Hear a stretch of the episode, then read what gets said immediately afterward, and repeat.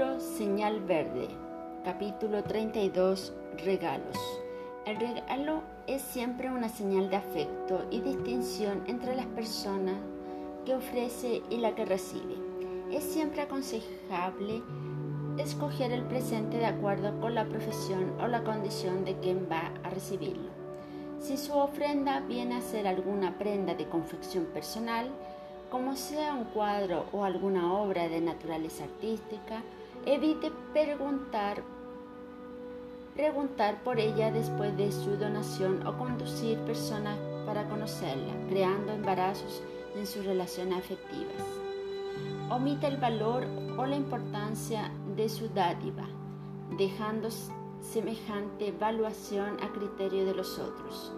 Después de presentar a alguien con su testimonio de amistad, es siempre justo silenciar referencias sobre el asunto para no constreñir esa misma persona a quien supone obsequiar.